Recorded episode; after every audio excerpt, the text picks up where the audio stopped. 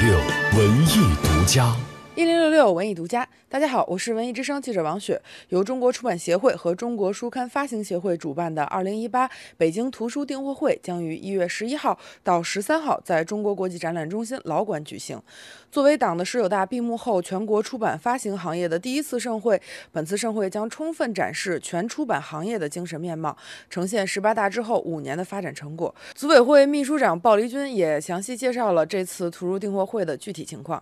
本届订货会共销售展台两千四百三十四个，比上一届增加了六十五个。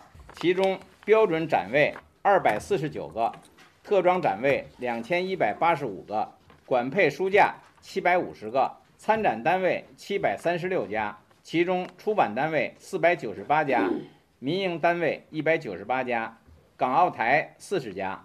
组委会邀请全国新华书店、民营书店。专业书店、图书馆三千家，采集管配可供书目十五万种。截至目前，订货会准备工作基本就绪。